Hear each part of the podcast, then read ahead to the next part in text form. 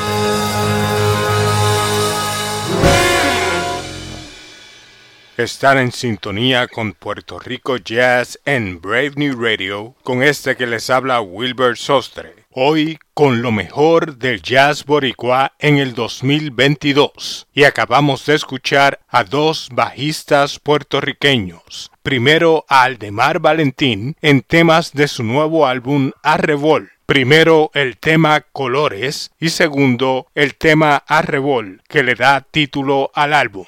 Este álbum fue grabado en México, donde Aldemar Valentín se encuentra radicado hace varios años, con jóvenes talentos de la escena del jazz mexicano, como Giovanni Sigui en el saxofón alto, Paquito Cruz en el piano, Alex Lozano en la batería, Edgar Timbo García en la percusión y por supuesto Aldemar Valentín en el bajo. Luego escuchamos a la leyenda del jazz boricua, el bajista Eddie Gómez, en Que Oreso y Lucky 13, dos temas de su nuevo álbum Center Stage, junto al baterista Steve Gadd y el saxofonista Ronnie Cover. Este álbum fue grabado en vivo en Colonia, Alemania, y fue posiblemente el último álbum del saxofonista Ronnie Cover.